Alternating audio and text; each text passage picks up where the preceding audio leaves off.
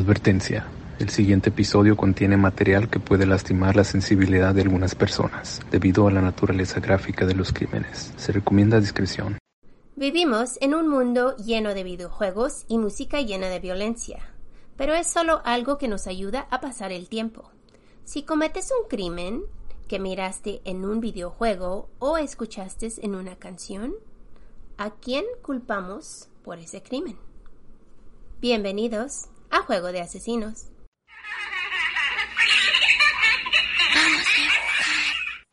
Familia, ¿cómo están el día de hoy? Hola, hola, ¿cómo están? Kiki, ¿cómo estás? Yo bien, Martita, ¿y tú? Bien, gracias, gracias. Familia, ¿cómo están? Bien, bien. Bien, esperamos que estén súper bien el día de hoy. Y como siempre, venimos a darles housekeeping. No se les olvide de seguirnos en las redes sociales, donde aparecemos como Juego de Asesinos-podcast. Y también tenemos nuestra tienda de merch. Vayan a ver qué tenemos, corran. Cómprese algo. También no se les olvide que si son parte de iVox Premium pueden tener acceso a todos nuestros episodios extra. Y si quieren ayudarnos económicamente directamente, comprarnos un café a Marta y a mí, se pueden suscribir a nuestras mecenas, que también les da acceso a estos episodios especiales. Yes. Que tenemos muchos ya. También no se les olvide si son nuevos por aquí, por favor suscríbanse, eso nos ayuda muchísimo a nosotras, así que por favor no se les olvide presionar ese botoncito. Bienvenidos, este podcast es una locura y esperamos que les guste. Eso sí. Pero bienvenidos. Y traigan a sus amigos. Son bienvenidos todos. Sí, y las personas que ya nos vienen siguiendo, muchísimas gracias. Gracias por estar ahí, gracias por continuar con nosotras. Y pues vamos a darle el pequeño recordatorio. No somos profesionales, No somos locutores, ni narradoras, ni investigadoras, ni abogadas, ni policías. ni especialistas de ningún tipo. Solo somos dos simples mortales a las que les gusta mucho el true crime. Y hacemos muchísimo research para los casos que aquí se presentan. Usamos el Spanglish porque es lo que nos fluye. Este podcast es una combinación extraña entre true crime y risas, Y no, no nos reímos del crimen. ni de las víctimas. Nos reímos de nuestros muy malos ejemplos, Tonterías, mala pronunciación, usually me, me too. entre otras cosas. Si en algún momento crees que el true crime, la risa o cualquier cosa que hacemos en este podcast no va de la mano, No somos el podcast para ti, sorry. Lo sentimos, no te vamos a gustar, créenos, pero te agradecemos que hayas intentado. Y esperemos que encuentres el podcast de tu agrado dentro de la plataforma de iBox que tiene muchísimos. Yo soy Marta. Y yo soy Kiki. ¿Están listos? Vamos a jugar. Elise Marie Pollard nació el 24 de abril de 1980 en California. Sus padres, David y Lisanne Pollard, vivían en Arroyo, California, cuando Elise nació. Elise era una niña callada, pero su vida era de una chica, pues normal, entre comillas. El pueblo en el que vivían era muy pequeño, así que todos se conocían. El mal de los pueblos pequeños. Eso. Y uno que no puedes hacer nada escondidas porque Oh, te ve el no. vecino y ya sabe de dónde Y ya le hice a tu mamá y luego tu mamá te pega. Ay, eso nunca me pasó a mí. A pesar de que Elise era callada, le gustaba juntarse con chicos del pueblo que hacían cosas pues no tan buenas y usaban droga. Introdujeron a Elise a estas drogas y en ocasiones ella se juntaba con ellos para experimentar. Como siempre la invitaban, ella siempre decía, pues sí, vamos. Y más que nada si no tienen más que hacer, me imagino que era lo que hacían para pasar el tiempo, ¿no? A mi pueblo pequeño Ya. probablemente es aburrido. Me imagino. El 22 de julio de 1995, los chicos invitaron nuevamente a, a a salir con ellos. Ella nuevamente dijo, ok, sí voy con ustedes, bueno. Le prometieron que tenían drogas. Jacob Delasmat, Roby Casey y Joseph Fiorella la invitaron a tomar y fumar marihuana juntos. Era lo que hacían casi todo el tiempo porque no tenían más que hacer, como les decimos. Claro que todos en la comunidad conocían a los chicos como chicos con problemas, ¿no? Eran como bad boys. Y pero eran igual chicos típicos, ¿no? Hacían Adolescentes. ya cosas de adolescentes. Les gustaba la música metal y se les pasa, la pasaban el tiempo pues escuchándola y hasta querían pues como todos los chicos empezar un- una, una banda, un band y el nombre para esta band iba a ser Hatred, como odio. Tú también querías una banda, ¿verdad? Dime. Ya. I know. Yeah, I did. Esos de garaje. Pero, pero buscabas nombres más originales. oh, sí, sí, como... Porque eran nombres largos, o sea, no era como hatred, era como la blusa de la camisa de Jane, you know, like deep, Oh, sí, sí. Muy deep. Not just one word. A Joseph le gustaba mucho las sectas y las cosas oscuras. En varias ocasiones hablaba de esto con los chicos y hasta tenían libros explicando lo que querían hacer. Los otros chicos pretendían gustarle lo mismo, pero más que nada lo hacían por pasarla bien. Y pues yo pienso que es más como para ignorar al rarito, Right. ¿no? Porque es como que, ah, Simón, también a nosotros nos gusta lo mismo. Porque en esas etapas, cuando eres adolescente, estás tratando de encajar. Ajá. O sea, quieres que todo el mundo te acepte y el grupo con el que estás, pues muy probablemente hace cosas que a ti no te gustan, pero como tú estás tratando de encajar, pues lo haces también porque por ser adolescente está uno pendejo y pues Ujú, hormonas. Quieres hacer lo mismo. y- Así que Ellis le dijo a sus padres que se iba a ir a dormir. Eran como las 11 de la noche. Se despidió de sus padres y se fue a su habitación. Poco después de que ellos se durmieron, Elise escapó de la casa para ir con los chicos. Y yo nunca me escapé de mi casa, ¿eh? Mentira. Más bien que nunca se la pasaba en la casa. Eso. se encontraron en el lugar de siempre que era un bosque cerca de sus casas. Para esto todo estaba normal. La primera hora. Los chicos tomaron, fumaron y estaban platicando cuando de un de repente Jacob agarró su cinturón y se lo pone en el cuello de Liz y empieza a estrangularla. Joseph agarró un cuchillo y la apuñaló en el cuello y después cada uno de los chicos tomó turnos para apuñalarla, uno atrás de otro. Las puñaladas de los que los chicos le hicieron no eran profundas, así que Elise no murió muy rápido. La dejaron desangrar mientras la miraron morir. Elise empezó a gritar por su madre y a pedirle ayuda a Dios. Los chicos empezaron a patearla en el cuello hasta que dejó de gritar. Mientras ella desangraba, los chicos tomaron turnos violándola varias veces. Elise, después de muchas horas, por fin murió. Ugh, ¡Qué puercos! la maldita actitud en manada. Eso. Al siguiente día sus padres fueron a su cuarto a checarla y se dieron cuenta pues que no estaba en su cama. La búsqueda comenzó rápido después de que la reportaron a la policía como desaparecida.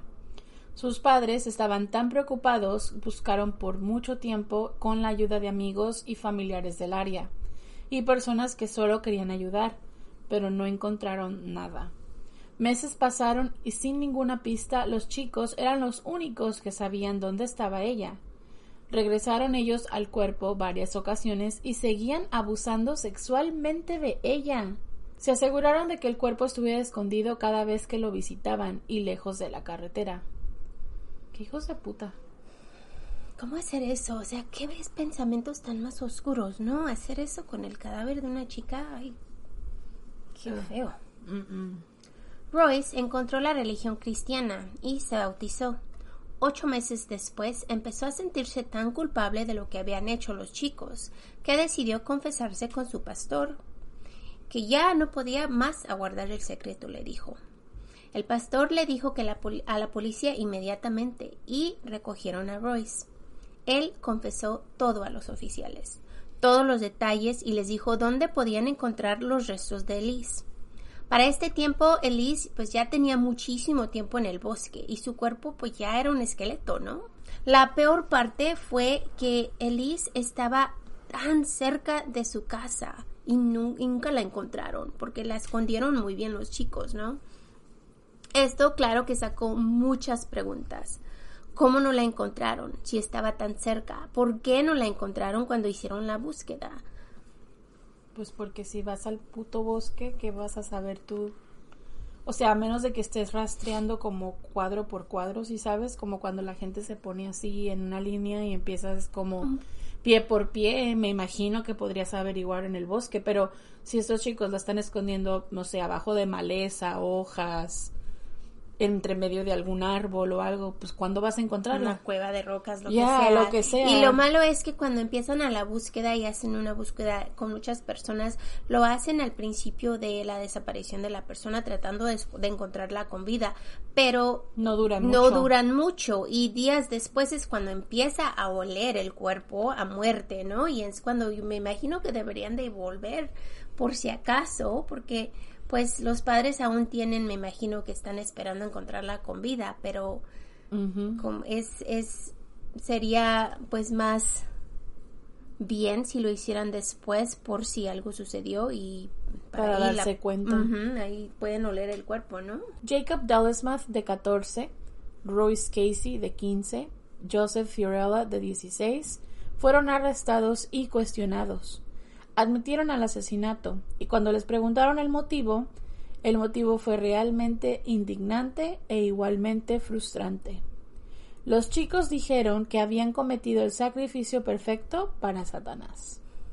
Por esto ellos iban a tener mucho talento musical e iban a ser grandes y famosos. El asesinato de Elise fue un sacrificio. Después del asesinato, Royce les dijo a los chicos que ella no sería la única víctima y que habría más. También confesaron que esta no fue la primera vez que la quisieron asesinar.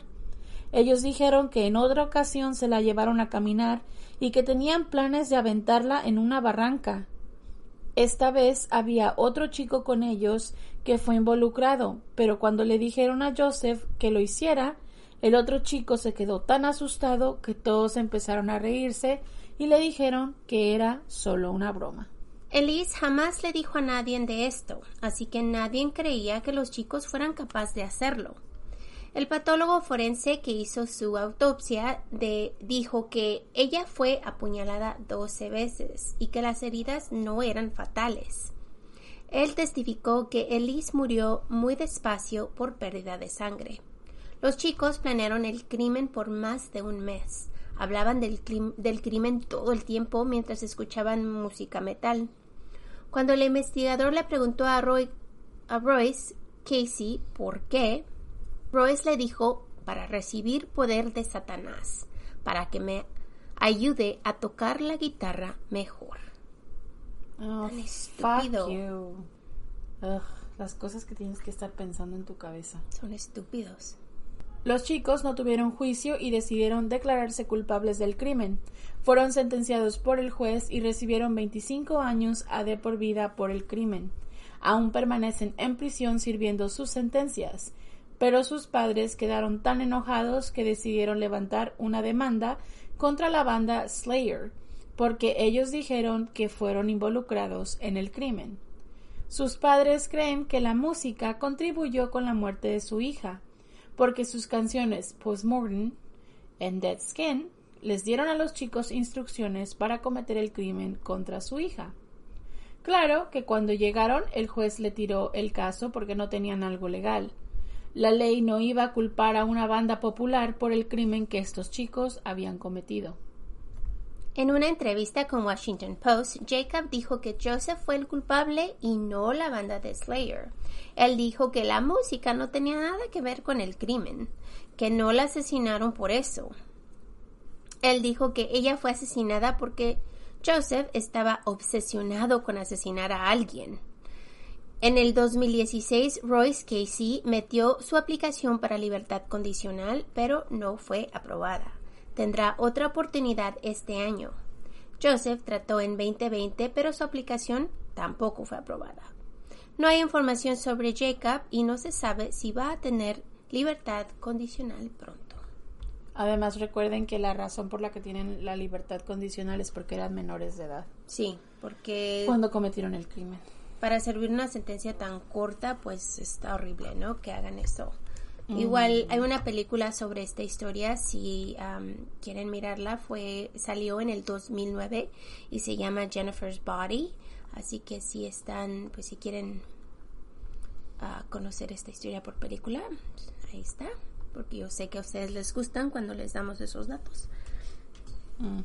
Pero igual esta chica pobrecita sufrió tanto por estos chicos tan idiotas que pensaron que asesinarla era y les Buena iba a dar idea. poder y les iba a dar mejor mejor música, no sé, eran unos estu- niños estúpidos, de veras que sí. Qué tontería. Anyway, para terminar los episodios, pues ustedes saben que siempre hacemos algo como para limpiar el paladar. Así que vamos a hacer esta semana un acertijo. ¿Estás lista, Marta? Yes, go.